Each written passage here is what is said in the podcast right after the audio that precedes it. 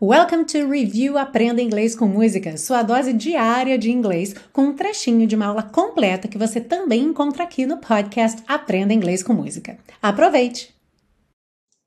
Seguindo então, forever and ever, sem pronunciar o dedo and, forever and ever, you'll stay in my heart and I will love you.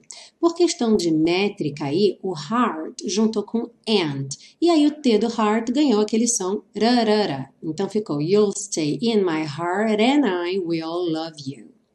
Forever and ever, we never will part, oh how I'll love you.